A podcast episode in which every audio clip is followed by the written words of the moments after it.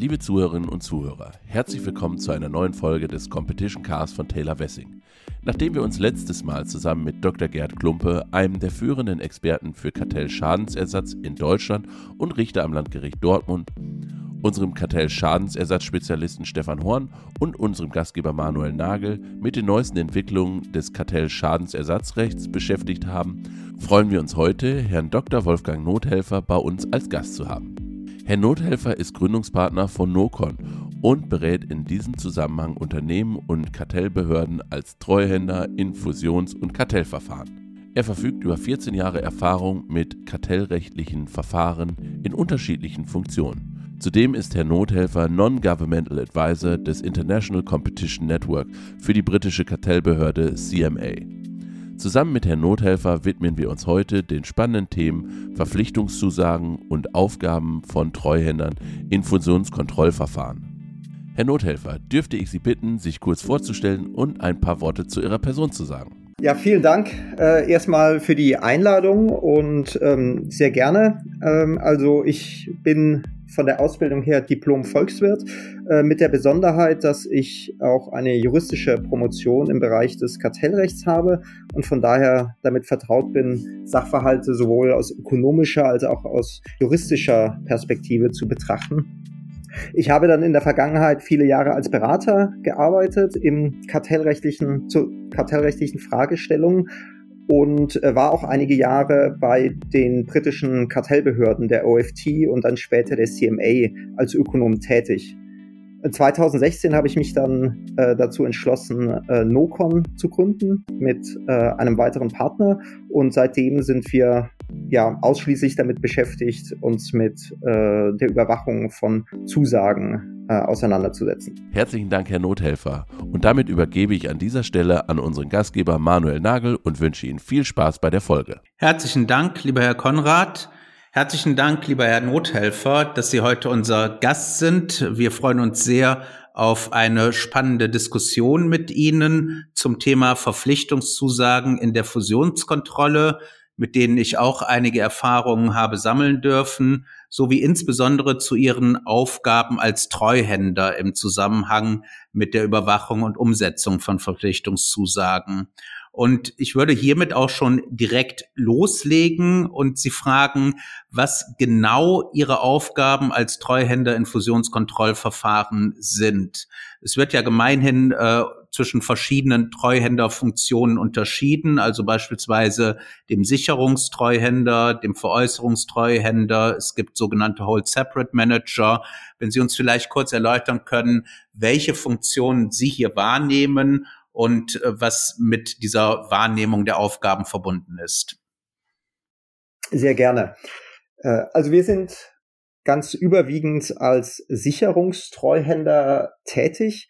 Das bedeutet, dass wir äh, so eine Art Moderatorfunktion und äh, ja, Überwachungsfunktion haben in dem Prozess äh, zwischen der Wettbewerbsbehörde und den äh, Unternehmen, die die Zusagen umsetzen müssen.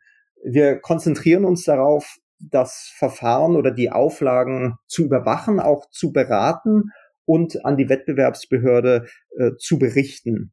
Äh, neben dieser Funktion äh, hatten Sie auch erwähnt, gibt es den Veräußerungstreuhänder. Der kommt dann zum Einsatz, wenn bei Veräußerungszusagen die Unternehmen äh, nicht, es nicht geschafft haben, in einer ersten Veräußerungsphase die Veräußerungsgegenstände äh, zu, ja, zu veräußern. Und es ist eine Art ja, Zwangsmaßnahme, muss man sagen, weil die Unternehmen in der Regel ja doch motiviert sind, äh, die Zusage umzusetzen. Und äh, wenn, wenn es dazu dann nicht kommt, dann ist der Veräußerungstreuhänder berechtigt, zu äh, jedem Preis diese, diese Veräußerung dann durchzuführen, was auch einen negativen Kaufpreis äh, umfassen kann. Ähm, in, es wird zwar in sehr vielen Zusagen vorgesehen, dass es einen solchen Veräußerungstreuhänder geben kann, aber in, in einer sehr geringen Anzahl kommt dieser tatsächlich zum Einsatz. Ähm, ich habe das bisher einmal äh, gemacht, diese Funktion übernommen, äh, dann auch mit der Unterstützung von einem M&A-Berater, weil man dort dann tatsächlich aktiv den Veräußerungsprozess äh, führt Und äh, das ja ist wie gesagt ein etwas, was sehr selten vorkommt und was ähm, in der Regel an besonderen Umständen des, des, des Einzelfalls dann liegt, dass es zu einem solchen Einsatz kommt. Hiervon zu unterscheiden ist dann der Whole Separate Manager. Äh, dieser ist damit beauftragt, das äh, Veräußerungsgeschäft operativ zu führen. Und in der Regel ist das äh, jemand, der direkt aus dem äh, Geschäft äh, kommt, der auch damit vertraut ist. Und äh, das ist nicht eine Funktion, die, die der Sicherungstreuhänder übernimmt. Also der Versicherungstreuhänder besch äh, beschränkt sich darauf, zu beobachten, aber er trifft keine aktiv keine Geschäftsentscheidungen für das Unternehmen. Wohingegen der Hold Separate Manager tatsächlich der, ja, der aktive Manager ist. Es kann auch mehrere Hold Separate Manager in einem Fall geben, wenn es eben mehrere Veräußerungsgeschäfte gibt. Und der Sicherungstreuhänder und der Hold Separate Manager, die arbeiten dann in der Regel eng zusammen, aber eben mit äh, jeweilig unterschiedlichen äh, Aufgaben. Mhm, okay, interessant, danke sehr. Das heißt, mit anderen Worten sind Sie primär als Sicherungstreuhänder tätig und hatten aber auch schon einmal das Vergnügen, als Veräußerungstreuhänder tätig zu sein. Darf ich mal ganz neugierig fragen? Ich äh, hoffe, Sie haben da keinen negativen Kaufpreis in der Situation erzielt. Ähm, das war ähm, ja, aber nicht weit davon entfernt. Ähm, also das Problem war in der Tat, also das Geschäft war äußerst unattraktiv. Ähm, das ist auch schon viele Jahre her. Das war zur Zeit der Finanzkrise und ähm, es lag nicht daran, dass, dass, dass die Unternehmen das nicht wirklich veräußern wollten. Ähm, es war nur, das war in der im Bereich der chemischen Industrie und es war ein Geschäft, das nicht wirklich eigenständig war, sondern nur ein gewisses Teilprodukt eines größeren Prozesses. Von daher war es schwierig, überhaupt das Geschäft zu veräußern und es war extrem klein also wirklich minimal. Ähm, das wäre in Deutschland auch äh, unter die Bagatellmarktgrenze äh, sozusagen gefallen, aber die gibt es ja auf europäischer Ebene nicht. Und deswegen gab es da enorme Schwierigkeiten, einen, einen Interessenten zu finden, was wir dann letztendlich doch äh, geschafft haben. Aber ähm, es war, also es war, wie gesagt, lag an diesen Besonderheiten des eines sehr schwierigen äh, allgemeinen ähm, Marktes äh, aufgrund der Krise und den Besonderheiten dieses Geschäftes, dass es ähm, trotz mehrerer Verlängerungen nicht gelungen ist, dieses Geschäft durch die, das Unternehmen äh, selbst zu verkaufen. Und das äh, konnten wir dann, also uns ist es dann gelungen, aber ähm, ja, es waren am Ende alle froh, dass es, dass man die Transaktion abschließen konnte. Das äh, kann ich mir lebhaft vorstellen. Vielleicht an der Stelle, es ist ja eine schwierige Gemengelage, in der man da als Treuhänder steckt äh, zwischen den Unternehmen, die sich zusammenschließen, einerseits den Wettbewerbsbehörden, die die Verpflichtungszusagen gefordert haben, andererseits dann kommen noch weitere Stakeholder mit ins Spiel, also im Falle jetzt des Veräußerungstreuhänders, die potenziellen Erwerber, äh, die M&A-Berater, die noch im Hintergrund agieren, dann je nach Verpflichtungszusage kommen zusätzliche Hold Separate Manager rein. Wenn Sie uns vielleicht mal ganz kurz schildern könnten, wie die praktische Zusammenarbeit mit diesen verschiedenen Stakeholdern in diesen doch recht komplexen Verfahren verläuft, wer genau sie beauftragt, wer sie bezahlt, wer sie vorschlägt, wessen Weisungen sie gegebenenfalls unterliegen und ein, ein wenig Licht in äh, dieses doch recht komplexe Geflecht der verschiedenen Stakeholder bringen könnten. Ja, natürlich. Ähm, in der Tat ist die Konstellation etwas äh, ja, ungewöhnlich.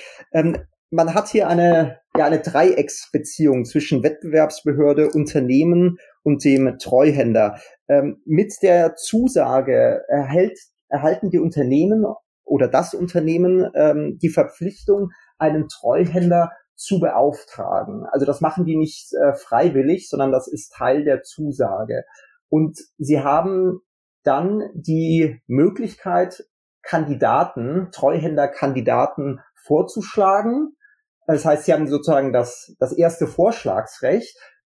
Die Behörde muss den Treuhänder dann aber genehmigen. Und die wesentlichen Kriterien dafür sind äh, einmal die Unabhängigkeit, also dass der Treuhänder unabhängig von den Parteien ist, was auch einschließt, dass keine Geschäftsbeziehungen zwischen dem Treuhänder und den Parteien in der Vergangenheit bestanden haben oder keine wesentlichen zumindest und auch während der Überwachung und teilweise für eine gewisse Karenzzeit darüber hinaus auch bestehen dürfen.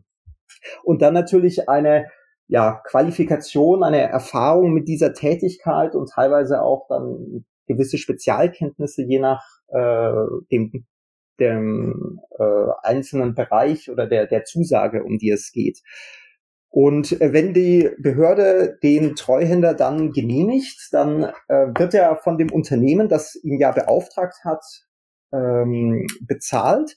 Die Weisungsbefugnis hat aber die Behörde. Das heißt, äh, die Behörde kann dem Treuhänder ja sagen, was er zu tun hat, beziehungsweise es ist, geht natürlich schon aus dem Treuhandmandat ein Stück weit hervor und das Unternehmen kann eben bestimmte Dinge oder äh, ja äh, beispielsweise Einsichtnahmen in Unterlagen durch den Treuhänder nicht äh, verhindern, sondern ist daran gebunden, eben bestimmte Dinge umzusetzen, weil dies ja, weil er dies ja im Auftrag letztlich der Behörde tut.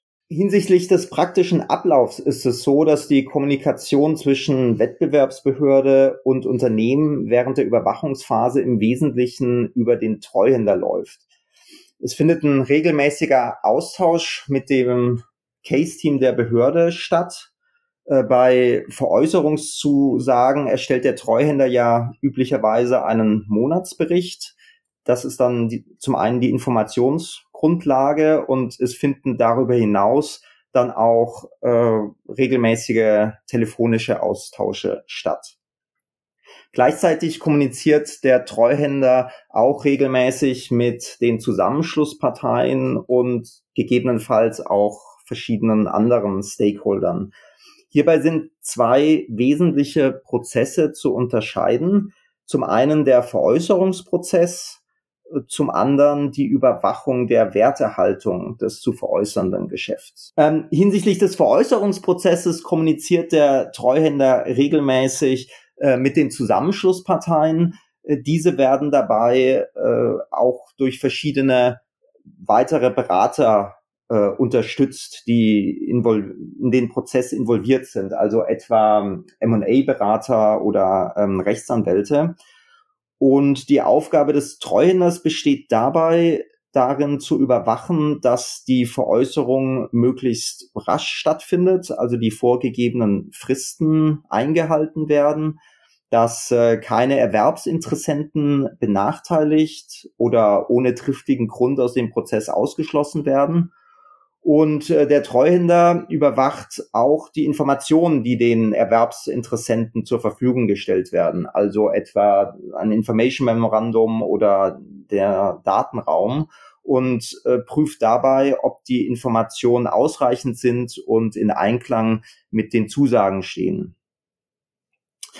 Ähm, Zudem ist der Treuhänder auch äh, damit betraut, äh, die Eignung von Erwerbern zu prüfen und er berät dann auch teilweise schon in einer sehr frühen Phase die Zusammenschlussparteien dahingehend, äh, ob ein Erwerber möglicherweise äh, den Anforderungen der Behörde genügt. Ähm, es ist nämlich so, dass Erwerber von den Wettbewerbsbehörden genehmigt werden müssen und der Treuhänder erstellt für die Behörde eine Stellungnahme hinsichtlich der Geeignetheit. Und äh, der Treuende tritt dann auch im Rahmen des Prozesses, meistens gegen Ende des Veräußerungsprozesses, in Kontakt mit den Erwerbskandidaten, um äh, Informationen anzufordern und auch Gespräche zu führen. Teilweise finden dann auch direkte Gespräche zwischen den Erwerbskandidaten und der Behörde statt, wobei der Treuhänder da dann meistens mit dabei ist. Ein separater Workstream ist die Überwachung des Veräußerungsgeschäfts. Es geht dabei darum, die Werthaltigkeit und Wettbewerbsfähigkeit des Geschäfts zu erhalten und Risiken in der Übergangsphase, also etwa der Verlust von wichtigen Mitarbeitern oder Kunden, zu begrenzen.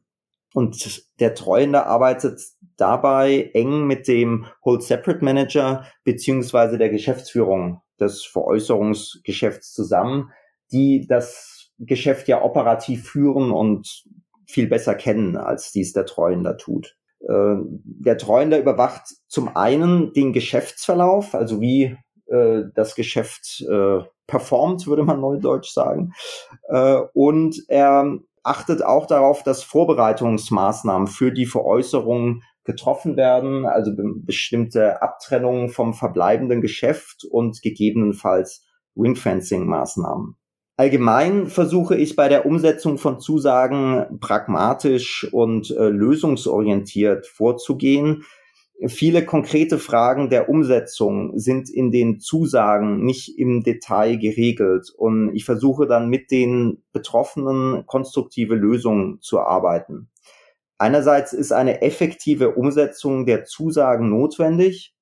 Diese sollte aber mit so geringen Eingriffen wie möglich erfolgen, um eine unnötige Belastung der Zusammenschlussparteien zu vermeiden. Prima, herzlichen Dank für diesen Einblick in den praktischen Ablauf Ihrer Arbeit. Ähm, ein weiteres Thema, was nach wie vor kontrovers diskutiert wird, Herr Nothelfer, ist die Frage, welche Art von Verpflichtungszusagen in Fusionskontrollverfahren in Betracht kommen. Wir haben ja klassischerweise die rein strukturellen Verpflichtungszusagen, also insbesondere Veräußerungszusagen. Es gibt aber natürlich auch verhaltensbezogene Zusagen, die im gewissen Umfang auch in Fusionskontrollverfahren möglich sein sollten. Mein Eindruck ist, dass die Kommission dem eher offen gegenübersteht, wohingegen das Bundeskartellamt sehr zurückhaltend ist bei verhaltensbezogenen Zusagen, was auch daran liegt, dass im GWB jedenfalls dann verhaltensbezogene Zusagen nicht möglich sind, und zwar per Gesetz nicht möglich sind, wenn diese die am Zusammenschluss beteiligten Unternehmen einer laufenden Verhaltenskontrolle durch die Kartellbehörde unterwerfen würden. Dann wird noch kontrovers diskutiert, was ist jetzt laufend. Der, die Monopolkommission hat beispielsweise gesagt, alles, was über zwei Jahre hinausgeht, müsste man als laufende Verhaltenskontrolle betrachten. Ganz bemerkenswert, der BGH in seiner Entscheidung DB Regio Östra hat eine Zusage, in der sich die Parteien zur Durchführung von Ausschreibungen verpflichtet haben, für prinzipiell zulässig gehalten, auch wenn diese sich über einen Zeitraum von neun Jahren erstreckte. Dies allerdings mit der Begründung, dass es sich nicht um eine Verhaltenszusage im engeren Sinne gehandelt habe, sondern vielmehr um eine sogenannte Zusage mit strukturellem Effekt. Also da wurde weniger dann das Augenmerk auf die Dauer der äh, Kontrolle gelegt, sondern mehr auf die Frage, inwieweit eine solche Zusage auch längerfristig dann einen strukturellen Effekt im Markt haben kann. Was sind Ihre persönlichen Erfahrungen mit dieser Unterscheidung zwischen rein strukturellen Verpflichtungszusagen einerseits, Verhaltenszusagen andererseits? Ihrerseits? Was sind Ihre Erfahrungen, was die Akzeptanz solcher verhaltensbezogenen Zusagen durch die Kommission einerseits, aber auch durch das Bundeskartellamt äh, anbelangt? Und was sind dann als Folgefrage nochmal Ihre Erfahrungen mit längerfristigen Zusagen, die sich also über deutliche Zeiträume erstrecken? Das ist eine interessante Frage. Äh, zunächst einmal ist äh, festzustellen, dass es wohl bei den meisten Wettbewerbsbehörden eine klare Präferenz für strukturelle Zusagen gibt. Äh, das ergibt sich daraus, dass strukturelle Zusagen das Wettbewerbsproblem nachhaltig lösen und dann keine weitere Überwachung mehr notwendig ist. Und auch empirische Studien, also Ex-Post-Überprüfungen von der Umsetzung von Zusagen haben gezeigt und bestätigt, dass strukturelle Zusagen in der Regel wirksam und äh, effektiv sind. Auf der anderen Seite gibt es dann Verhaltenszusagen, ähm, wobei es hier eine Vielzahl unterschiedlicher Ausprägungen gibt. Also es gibt nicht die eine Verhaltenszusage, sondern ganz unterschiedliche Typen. Etwa Zugang zu Infrastruktur oder zu Daten, Lizenzen, die gewährt werden müssen, Lieferverpflichtungen, Verpflichtungen für Interoperabilität, äh, Chinese Walls, also ganz, ganz unterschiedliche Arten äh, von Zusagen. Ich denke, dass ein für die Beurteilung der Effektivität der Zusage ein wichtiger Aspekt ist, ähm, ob eine solche Verhaltenszusage im Kern einen strukturellen Effekt hat und den Erhalt wirksamen Wettbewerbs ermöglicht oder stattdessen äh, versucht, das Marktergebnis zu regulieren. Auf Ebene der Kommission ähm, ist festzustellen, dass es, wie oben genannt, also eine Präferenz für strukturelle Maßnahmen gibt, aber in den vergangenen Jahren auch zahlreiche Entscheidungen mit äh, unterschiedlichen Arten von Verhaltenszusagen getroffen wurden, die aus meiner Sicht einen strukturellen Effekt haben. Also zum Beispiel Chinese Walls oder Interoperabilitätsanforderungen. Auf Ebene des äh, Bundeskartellamtes gibt es, denke ich, eine sehr deutliche Präferenz für strukturelle Maßnahmen und das Amt ist sehr zurückhaltend, was nicht strukturelle Maßnahmen angeht. Das liegt unter anderem, denke ich, auch daran, dass es eben ein gesetzliches Verbot der laufenden Verhaltenskontrolle gibt, das ja in äh, Paragraph 40 Absatz 3 Satz 2 des GWB ähm, normiert ist. In diesem Zusammenhang ähm, ist es, denke ich, interessant, eine Entscheidung des OLG Düsseldorfs vom 22. September 2021 zu erwähnen, in dem Verfahren haben Drittparteien eine Zusagenentscheidung des Bundeskartellamts angefochten. Es wurde hier ein Joint Venture gegründet zum Ausbau von Glasfaserinfrastruktur und die Nebenbestimmungen sahen vor, dass es verschiedene Verpflichtungen gibt, äh, einmal hinsichtlich eines Mindestausbaus, dann Zugangsverpflichtungen und auch den Umgang mit Fördermitteln.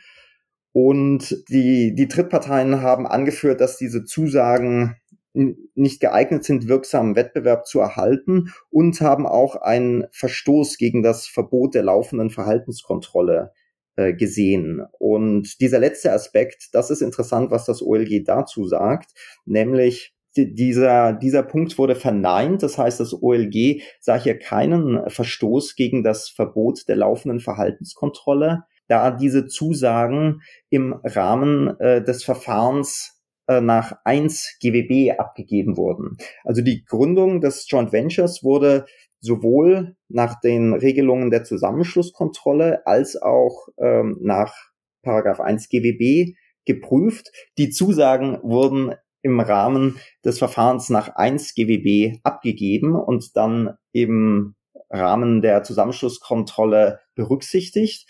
Und das OLG hat festgestellt, dass es keinen Verstoß gegen äh, das Verbot der laufenden Verhaltenskontrolle gibt, da es eben gesetzlich nur im Rahmen der Zusammenschlusskontrolle äh, dieses Verbot gibt und dies nicht analog anzuwenden ist auf äh, das Verfahren nach äh, Paragraph 1 GBB insofern denke ich ein ganz, ganz interessanter, ganz interessante Entscheidung. Insgesamt denke ich, dass ein pauschales Verbot von Verhaltenszusagen oder feste äh, Grenzen hinsichtlich der Laufzeit von Zusagen nicht sinnvoll sind, sondern dass es vielmehr darauf ankommen sollte, dass eine Zusage einen strukturellen Effekt hat, äh, sodass wirksamer Wettbewerb erhalten wird. Ich stimme Ihnen dazu, insbesondere dieses Beispiel, was Sie vom ORG Düsseldorf beschrieben haben, verdeutlicht meines Erachtens, dass man diese gesetzliche Regelung des Verbots der laufenden Verhaltenskontrolle nicht unbedingt in jeder Situation streng juristisch und wörtlich auslegen sollte. Denn im Ergebnis kann es ja nur darauf ankommen, ob ich durch eine Verpflichtungszusage die wettbewerblichen Bedenken, die beispielsweise gegen einen Zusammenschluss oder auch gegen ein bestimmtes Marktverhalten bestehen, beseitige oder nicht. Und da wir in der Fusionskontrolle nun einmal grundsätzlich eine Marktstrukturkontrolle haben, liegt es nahe, dass man strukturelle Zusagen primär akzeptiert, also hier insbesondere auf Veräußerungszusagen oder aber solche Zusagen, die, wie der BGH sagt, einen strukturellen Kern haben. Mit anderen Worten, den Strukturbedenken, die eine Behörde im Fusionskontrollverfahren haben kann, Rechnung tragen. Also ich bin da vollkommen Ihrer Auffassung und bin auch der Auffassung, dass der BGH in dieser DB Regio Östra Entscheidung das ähm, sehr vernünftig erkannt hat und ausgelegt hat, äh, diesen Gesetzeswortlaut.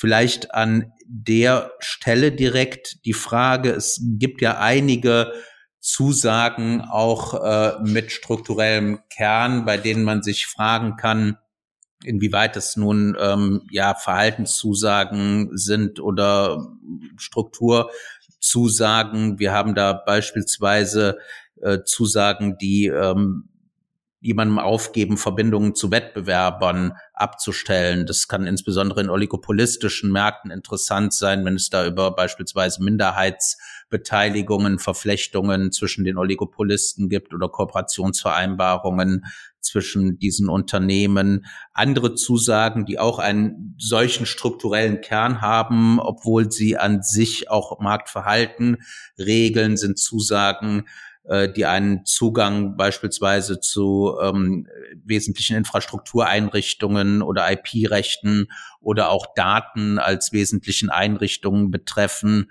Und da wäre meine Frage, haben Sie mit solchen, ich nenne sie mal einfach Verhaltenszusagen mit strukturellem Kern auch Erfahrungen sammeln können? Ich meine, in Erinnerung zu haben aus unserem Vorgespräch, dass sie einen ganz spannenden Fall hatten, wo es dann auch tatsächlich um Datenzugang als Verpflichtungszusage ging, was ja im Augenblick in jeglicher Hinsicht eines der ganz heißen Themen im Kartellrecht ist. Ja, in der Tat äh, gibt es da ganz unterschiedliche äh, Ausprägungen von Zusagen, die ich äh, auch schon äh, überwacht habe. Also die ersten, die Sie genannt haben, die äh, sagen wir, Kündigungen von Lieferverträgen oder ähm, Kooperationsvereinbarungen, äh, Veräußerung von Beteiligungen, ähm, das würde ich äh, eigentlich fast schon als wirklich rein strukturelle Maßnahme ansehen, weil diese, die werden ja einmal umgesetzt und dann ist es damit eigentlich erledigt. Also wenn ich den Vertrag gekündigt habe oder wenn ich die Veräußerung, äh, die Beteiligung veräußert habe äh, oder ähm, eine Lizenz ja gut, bei Lizenzen ist vielleicht nochmal anders, aber wenn ich, wenn ich das einmal umgesetzt habe, dann ist ja eigentlich kein fortgesetztes Verhalten mehr ähm, notwendig. Ähm, von daher ist das, denke ich, also sehr ähm, einfach äh, umzusetzen. Und das wird beispielsweise ja auch vom, vom Bundeskartellamt die, diese Art von Zusagen ohne weiteres ähm, akzeptiert. Interessanter oder vielleicht äh, umstrittener sind dann diese Zusagen, wo es beispielsweise um Zugang zu Daten geht oder was jetzt auch äh, im Bereich von ja digital, bei Digitalunternehmen, ähm, wo es darum geht, äh, Interoperabilität langfristig ähm, sicherzustellen oder die Nutzung von Infrastruktur. Das ist also ob die nun digital ist oder physisch, das äh, ist spielt jetzt äh, vielleicht gar nicht so eine große Rolle. Da ist natürlich das Problem, das langfristig gewährt werden muss. Also ich kann da sinnvollerweise eigentlich kein Enddatum äh, hinschreiben an eine solche Zusage, es sei denn, die Markt, die Marktverhältnisse ändern sich erheblich, was in, wovon man in manchen schnelllebigen Märkten vielleicht ausgehen kann.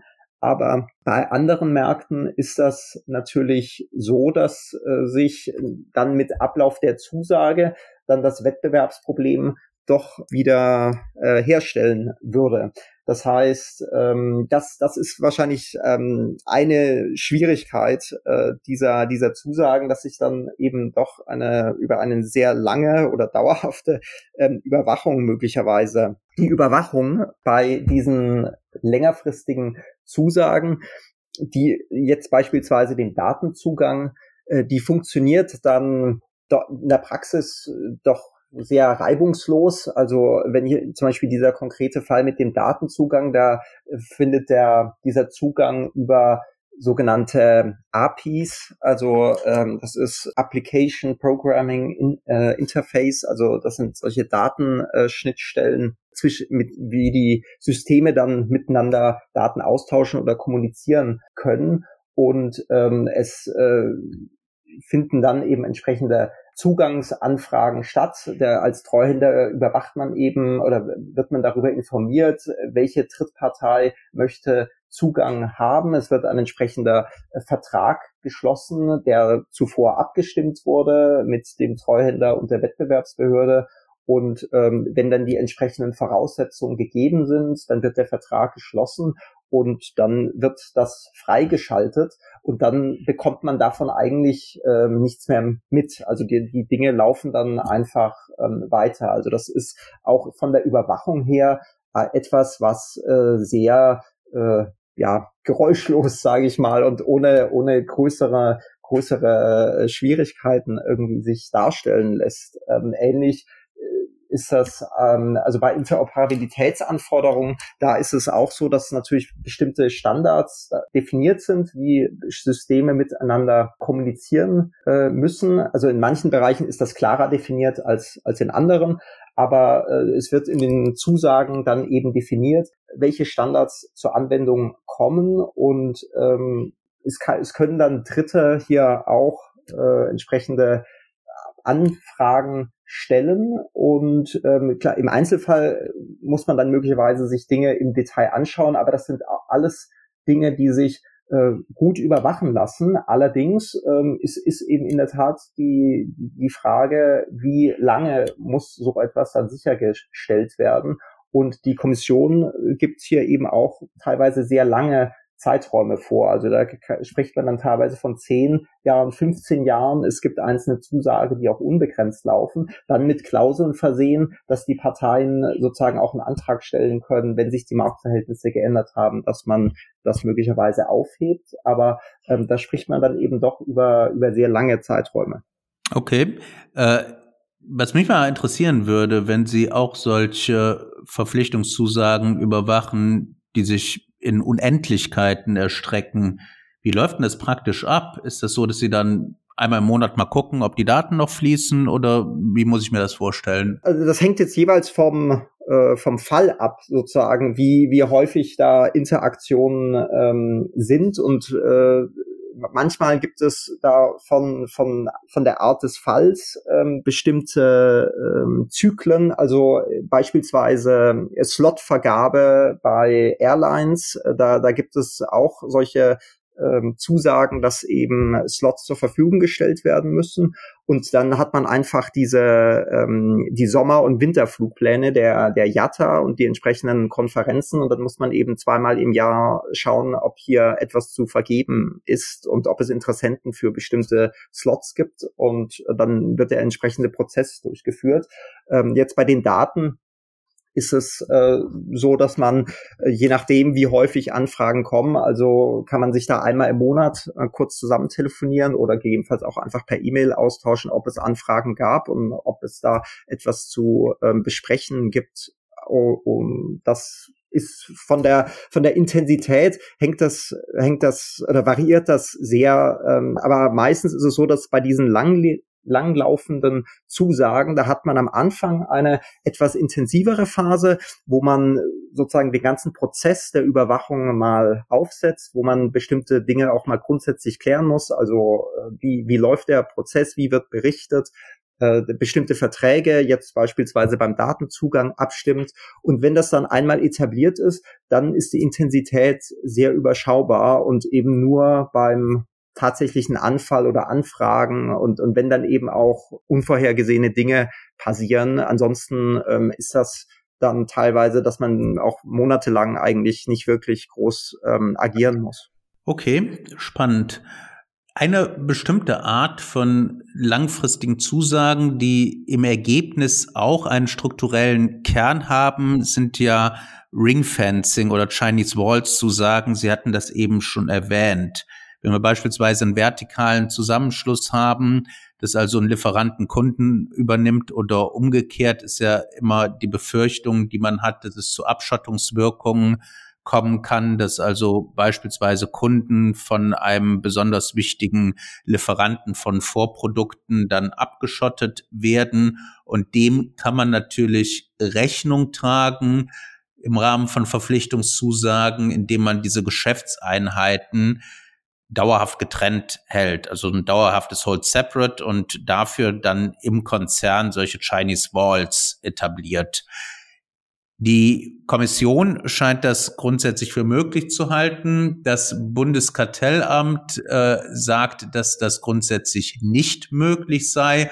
Und zwar vor dem Hintergrund, dass das Bundeskartellamt dem Ganzen nicht über den Weg traut und sagt, so sehr und so gut man auch die Chinese Walls gestaltet, es besteht immer das Risiko, äh, dass aufgrund äh, von menschlichem Versagen diese Chinese Wall durchbrochen wird und man dann doch einen Informationsfluss oder eine Abstimmung zwischen den verschiedenen Einheiten des Konzerns hat. Auf der anderen Seite haben wir sowas natürlich auch gesetzlich im Energiebereich, wo wir Unbundling haben, wo es aber nicht unbedingt erforderlich ist, dass ähm, beispielsweise das Netzunternehmen und äh, das Stromerzeugungs- bzw. Vertriebsunternehmen aus dem Konzern herausgetrennt werden, sondern die können weiterhin unter einem Konzerndach bleiben, solange sie dauerhaft getrennt gehalten werden. Und da fragt man sich schon, wenn so etwas gesetzlich möglich ist, warum sollte es dann nicht auch im Rahmen von Verpflichtungszusagen möglich sein?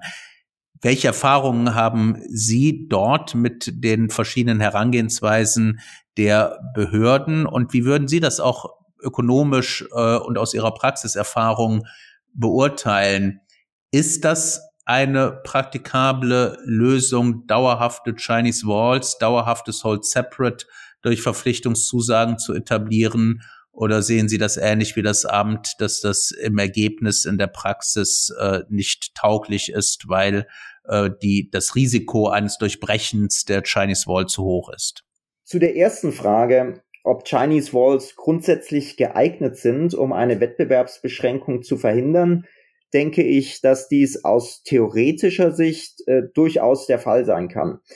Wenn eine Wettbewerbsbeschränkung durch das Fließen bestimmter Informationen entsteht, dann kann eine effektive Informationsbarriere diesen Effekt verhindern und das Wettbewerbsproblem lösen. Die Herausforderung besteht dann darin, ob sich dies in der Praxis über einen längeren Zeitraum effektiv umsetzen lässt. Das ist dann in der Regel mit hohem Aufwand verbunden. Und äh, wenn man sich jetzt hier die Kommission anschaut, wie die in diesem Zusammenhang vorgegangen ist in der Vergangenheit, sieht man, dass sie ja etwas mutiger war, würde ich mal sagen, als das äh, Bundeskartellamt. Ich möchte auf den Fall Broadcom Brocade ähm, kurz eingehen. Die Unternehmen stellen teilweise komplementäre Komponenten für Datennetzwerke her. Es gibt bei hier keine wesentlichen horizontalen Zuwächse, aber äh, die Kommission hat Wettbewerbsbeeinträchtigungen nach dem Zusammenschluss befürchtet durch die Weitergabe vertraulicher Informationen von dem einen Unternehmensteil zum anderen. Und daher wurden sogenannte Chinese Walls äh, in Form einer Zusage hier gegeben. Und die sind sehr detailliert und umfassend. Ähm, also es wurden beispielsweise mussten sich die Unternehmen verpflichten, dass die Unternehmensteile, die hier eben getrennt werden müssen, an unterschiedlichen Standorten äh, sich befinden und zwar mit einem gewissen Mindestabstand auch von einigen Meilen die IT-Systeme müssen getrennt sein. Es darf keine Mitarbeiterwechsel zwischen diesen einzelnen Bereichen geben, mit auch mit einer gewissen äh, Karenzzeit. Und äh, die ganze, die ganze Zusage läuft über einen Zeitraum von zehn Jahren. Also insgesamt ein hoher Aufwand, der hier äh, den Unternehmen entsteht und natürlich auch ein Stück weit der Kommission, wobei die Kommission kann das natürlich ein Stück weit oder zu, zu sehr großen Teilen auslagern auf den Treuhänder, wobei sie letztlich natürlich äh, verantwortlich bleibt. Eine Frage ist natürlich immer, was passiert dann nach Ablauf der Zusage, also in diesem Fall nach zehn Jahren. In diesem konkreten Fall könnte man möglicherweise argumentieren, dass es sich hier um recht dynamische Märkte handelt, dass sich diese Technologien äh, weiterentwickeln und ähm, nach zehn Jahren dann die Marktverhältnisse sich äh, voraussichtlich ähm, erheblich verändert haben, so dass es dann kein Wettbewerbsproblem mehr gibt. Aber die die Frage des des Zeitraums äh, kann, ob man hier ein Enddatum hinschreiben kann, äh, das ist äh, bei Verhaltenszusagen immer ein, ein kritischer Punkt.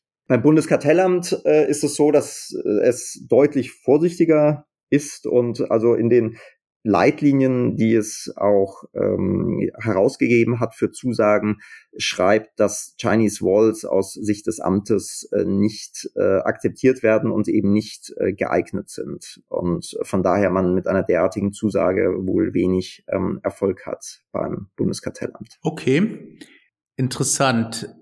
Sie hatten erwähnt, dass jedenfalls die Hold-Separate-Verpflichtungen ja für einen kurzfristigen Zeitraum auch im, ich nenne es mal, normalen Veräußerungszusagenverfahren vorgesehen sind, insbesondere wenn äh, das Ganze als auflösende Bedingung gestaltet wird, also man zunächst die Freigabe bekommt und jedenfalls der Vollzug ähm, der Verpflichtungszusage dann vielleicht erst nach der Freigabe eintritt und dann wird von den Behörden ein Hold Separate verlangt, damit der Veräußerer den zu veräußernden Unternehmensgegenstand, also denjenigen, der Gegenstand der Verpflichtungszusage ist, nicht zwischenzeitlich ausbluten lassen kann. Da werden dann auch Hold Separate Manager eingesetzt und das Ganze wird dann wie ein eigenständiges Unternehmen am Markt unbeeinflusst vom Veräußerer fortgeführt. Das dient dann dem Werterhalt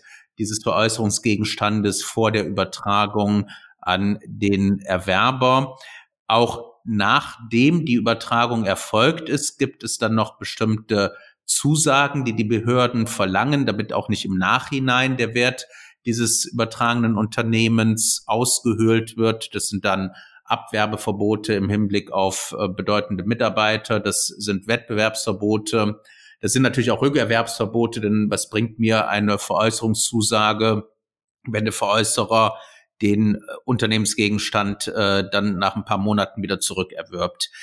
Welche Erfahrungen haben Sie denn mit diesen Arten von Nebenverpflichtungen gesammelt? Also zum einen mit der Überwachung, dann der Hold-Separate-Verpflichtung bis zur Veräußerung, dann aber auch mit der Überwachung von Verpflichtungszusagen wie Rückerwerbsverboten etc. nach der Veräußerung. Vielleicht an der Stelle ein, eine weitere Art von Zusagen nach Veräußerung sind äh, auch äh, vorübergehende Verpflichtungen des Veräußerers, bestimmte Dienstleistungen dem äh, veräußerten Unternehmen noch zu erbringen für eine Übergangsphase, weil dieses vielleicht noch nicht selbst dazu in der Lage ist, äh, diese Dienstleistungen ähm, entweder für sich selbst zu erbringen oder von Dritten zu beziehen, dass also die Überlebensfähigkeit auch durch solche, ich nenne es mal Anschubhilfe, sichergestellt wird wenn Sie uns da ein bisschen aus Ihrer Tätigkeit im Hinblick auf diese Nebenverpflichtungen berichten könnten. Ja, also das Bundeskartellamt, das setzt hier vor allem auf aufschiebende Bedingungen und ähm, bei aufschiebenden Bedingungen stellt sich dies, das Problem des Hold Separate nicht so stark, weil ja weiterhin die einzelnen Unternehmenseinheiten ähm, getrennt sind.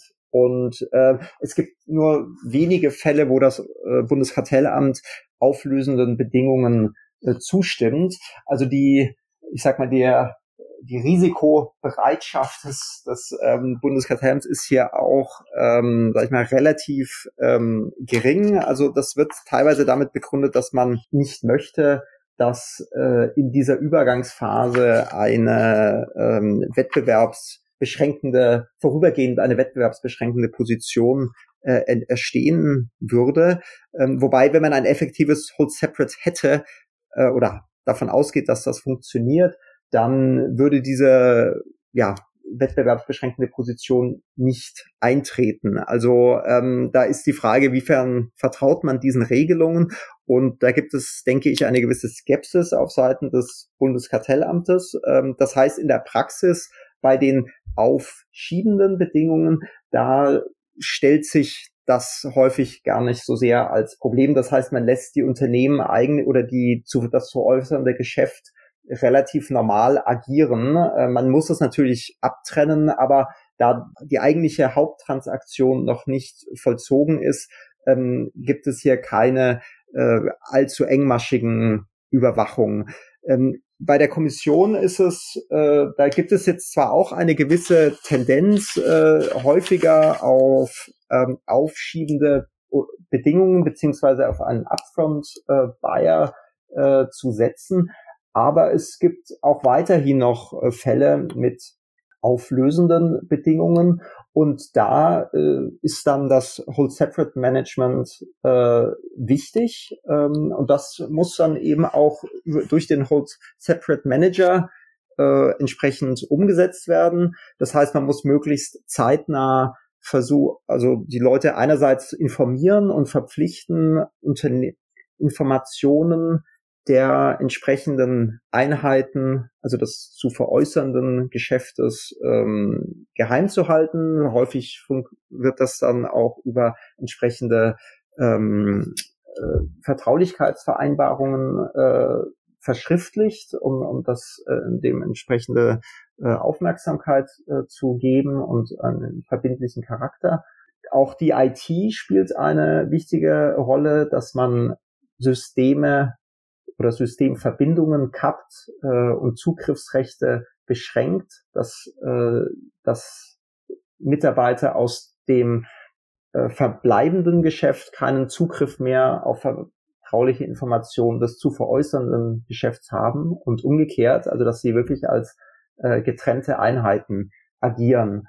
Und äh, das ja, da ist dann auch Aufgabe des Treuhänders hier zu beraten, was muss man machen, wie sind die verbindlich äh, die ähm, Aufgaben, äh, was ist akzeptabel, welche Lösungen sind akzeptabel und annehmbar für die Kommission. Es ist klar, dass man nicht gleich am Tag eins das alles umgesetzt hat, aber man muss doch versuchen, das möglichst zeitnah umzusetzen. Und ähm, da äh, gibt der Treuhänder dann äh, Hinweise, wobei das die tatsächliche Umsetzung dann, wie gesagt, äh, im Unternehmen, insbesondere durch den Hold Separate Manager, äh, häufig dann in solchen Fällen auch unterstützt noch äh, durch vielleicht das äh, die IT-Abteilung und auch natürlich durch äh, das ähm, verbleibende Geschäft, die hier auch Unternehmen äh, beziehungsweise Unternehmensmitarbeiter in den in anderen Bereichen entsprechend zu instruieren haben.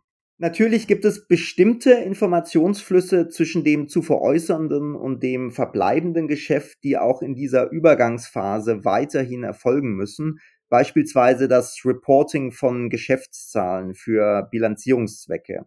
Äh, diese Informationsflüsse dürfen stattfinden, die sollten aber erfasst und dokumentiert werden und die Empfänger der Informationen sollten äh, eine Vertraulichkeitserklärung unterzeichnen und die Information unter Verschluss halten und nur für den vorgesehenen Zweck einsetzen. Hinsichtlich der sonstigen Verpflichtungen, die Sie erwähnt haben, äh, Herr Nagel, also zum Beispiel Rückverkaufsverbot oder Abwerbeverbot, was dann nach einer Veräußerung noch weiter gilt, äh, da ist es in der Regel so, dass der Treuhänder äh, gar nicht mehr aktiv ist. Ähm, meistens endet äh, die Tätigkeit des Treuhänders dann mit Vollzug der Veräußerung oder kurz danach, ähm, so dass äh, das dann entweder durch die Behörde selbst oder durch Marktteilnehmer ähm, überwacht wird. Also zum Beispiel hätte ein, äh, hat vielleicht ein Dritter dann hätte ein Interesse, sich dann an die äh, Behörde zu melden äh, oder zu, ähm, zu wenden, um einen entsprechenden Verstoß äh, zu melden. Oder bei einem Abwerbeverbot äh, hat ja natürlich der Erwerber ein Interesse, dass ähm, wichtige Mitarbeiter nicht abgeworben werden. Also da vertraut dann die Behörde im Wesentlichen darauf, dass sie durch entsprechende Mitteilungen äh, von interessierten Parteien davon erfährt und das dann entsprechend äh, verfolgen kann. Mhm. Das, das bringt mich zum äh, weiteren interessanten Punkt, äh, wo Sie gerade schildern, wie teilweise dann auch dem Markt, kann man sagen, die Überwachung solcher Zusagen überantwortet wird. Die Europäische Kommission geht ja hin und ähm, nimmt insbesondere bei, ich nenne es mal, verhaltensgeprägten Zusagen oft eine Schiedsklausel auf, die dann eine Art Private Enforcement, nenne ich es mal, von Verpflichtungszusagen ermöglicht. Also wenn es beispielsweise, wir hatten das eben diskutiert, um den Zugang zu äh, essentiellen Einrichtungen, Essential Facilities, beispielsweise Daten oder geistigen Eigentumsrechten gegen eine angemessene Lizenzgebühr geht und dann man als Petent für solche Lizenzen vor Gericht oder vor dem Schiedsgericht äh, ähm, durchsetzen kann, dass dann die Lizenzgebühr auch tatsächlich angemessen ist, was dann das Schiedsgericht zu entscheiden hat. Und da habe ich ja auch aus meiner Sicht eine ganz interessante Gemengelage. Auf der einen Seite habe ich ja die Behörde, die an sich dafür zuständig ist, eine Verpflichtungszusage zu überwachen. Dann habe ich den Sicherungstreuhänder, der für die Behörde dann und nach Weisung der Behörde diese Aufgabe übernimmt. Und dann habe ich jetzt aber zu guter Letzt auch noch, jedenfalls was einen bestimmten Bereich dieser Zusagen anbelangt, auch noch die Möglichkeit eines Private Enforcement und im Ergebnis das Schiedsgericht als dritten Überwacher. Wie ist denn da das Verhältnis zwischen diesen drei Hütern der Verpflichtungszusagen zueinander? Ja, das ist äh, interessant in der Tat. Also es gibt ähm, je nach Konstellation gibt es da unterschiedliche Schiedsklauseln. Äh, ähm, es kann einerseits Schiedsklauseln geben, die sich jetzt auf Sachverhalte beziehen, die jenseits der äh, Zusagen äh, sich bewegen. Ähm, also wenn es jetzt um, oder oder sie nur entfernt berühren, da äh, kann sich die, die, äh, die Wettbewerbsbehörde möglicherweise äh, dann ähm, einschalten äh, als oder als ähm, beiladen lassen zu einem solchen Schiedsverfahren, aber das wird dann teilweise losgelöst vom äh, Treuhänder äh, von entsprechenden Schiedsgerichten durchgeführt. Ähm, es gibt dann äh, aber im Zusammenhang mit Zusagen äh, hinsichtlich der Aspekte, die direkt in den Zusagen geregelt sind, ähm, ein mehrstufiges äh, Schiedsverfahren, wo in der ersten Stufe ein Treuhänder oder der Treuhänder, der, äh, sofern er noch aktiv ist, ähm, das ist dann insbesondere bei längerfristigen äh, Zusagen der Fall, der äh, dann einen, einen ersten äh, Schlichtungsversuch unternehmen kann, das ist relativ kurzfristig, dann meistens innerhalb von ein bis zwei Wochen kann, also wenn sich eine dritte Partei an den Treuhänder beziehungsweise an das Unternehmen wendet, dann würde der Treuhänder relativ kurzfristig äh, einen, einen Vorschlag erarbeiten, ähm, was die Lösung in diesem Fall sein kann. Wenn das zur Lösung führt, dann gut ist das Problem geklärt. Ähm, wenn das nicht zur Lösung führen sollte, dann würde in einem zweiten Eskalationsprozess oder in einer zweiten Eskalationsstufe würde dann ein äh, zu definierendes äh, Schiedsgericht äh, angerufen werden, äh, wo dann der weitere Prozess stattfindet. Und die Wettbewerbsbehörde könnte sich hier dann auch als ähm, ja, äh, Beigeladener oder Amicus Curiae so äh, die, an diesem Verfahren teilnehmen. So sind in der Regel die, diese äh, Klauseln ausgestattet. Aber der Treuhänder hat häufig ähm, in, ja, in seinem in seiner Tätigkeit ein ja den die Funktion eines, also in jedem Fall eines Kommunikators und teilweise auch eines Schlichters der, der unterschiedlichen ähm, Parteien, wenn es eben unterschiedliche Interessen gibt. Und von daher ist das eine, ich sag mal, etwas formalisierte ähm, Ausweitung der, der Tätigkeit. Natürlich nicht äh, dann hin bis zu einem formellen Urteil, das ist dann natürlich äh, den, den Schiedsgerichten vorbehalten, aber eben in einer ersten Stufe ist das jetzt auch äh, insbesondere bei der Kommission ähm, in, in zahlreichen Fällen vorgesehen, dass der Treuhänder das aus, ausübt. Okay, danke sehr. Auch sehr interessant. Mit Blick auf die Uhr müssen wir uns langsam dem Ende nähern. Und äh, wie stets möchte ich Sie, äh, lieber Herr Nothelfer, zum Ende vielleicht nochmal um einen kurzen Wrap-up äh, unserer ähm, Diskussion, unseres Gesprächs aus Ihrer Sicht bitten und was für Sie die wesentlichen Punkte wären. Verpflichtungszusagen sind ein wichtiges Instrument, um Fusionen, die gewisse wettbewerbliche Bedenken auslösen, zu ermöglichen, da diese andernfalls zu untersagen wären. Neben den strukturellen Zusagen gibt es zumindest auf Ebene der Kommission und einiger anderer Wettbewerbsbehörden eine gewisse Offenheit, auch langfristige Verhaltenszusagen zu akzeptieren, die einen strukturellen Effekt haben. Und Treuhänder werden mittlerweile bei der Überwachung von Zusagen regelmäßig eingesetzt. Und die Rolle beschränkt sich dabei nicht nur auf die Kontrolle, sondern umfasst, wie besprochen, auch die Beratung, die Moderation des Prozesses und teilweise auch das Schlichten von Streitigkeiten. Und zudem entlasten die Treuhänder die Wettbewerbsbehörden. Da die Komplexität der Zusagen tendenziell eher zunimmt, gehe ich davon aus, dass die Treuhänder auch zukünftig eine wichtige Rolle bei der Umsetzung von Zusagen spielen werden. Besten Dank. Äh, ich kann mich da nur anschließen. Also auch ich ähm, bin der Auffassung, dass äh, Treuhänder in Verpflichtungszusageverfahren eine ganz maßgebliche Rolle spielen. Insbesondere denke ich, und äh, das ist, was wir ja eigentlich immer fordern und predigen, dass es wünschenswert ist, wenn die Behörden äh, dort einen praktischen Ansatz haben. Also, dass man nicht dogmatisch sagt, nein, Verhaltenszusagen kommen nie in Betracht oder wenn äh, Zusagen, die auch eine Verhaltenskomponente haben, dann längerfristig angelegt sein müssen, dass äh, dies dann direkt diesem Verbot der laufenden Verhaltenskontrolle unterfällt. Äh, ich denke, man sollte es wie der BGH pragmatisch anpacken und sagen, wenn solche Zusagen einen strukturellen Kern haben, und deswegen, auch wenn sie längerfristig angelegt sind, aber praktikabel zu überwachen sind und diesen strukturellen Kern haben und mithin die strukturellen Bedenken aus dem Weg räumen, dann sollten diese Zusagen auch durch die Behörden zugelassen werden. Denn im Ergebnis kommt es ja darauf an, dass wir wettbewerbliche Bedenken ausräumen, ohne wirtschaftliche Transaktionen unnötig zu torpedieren.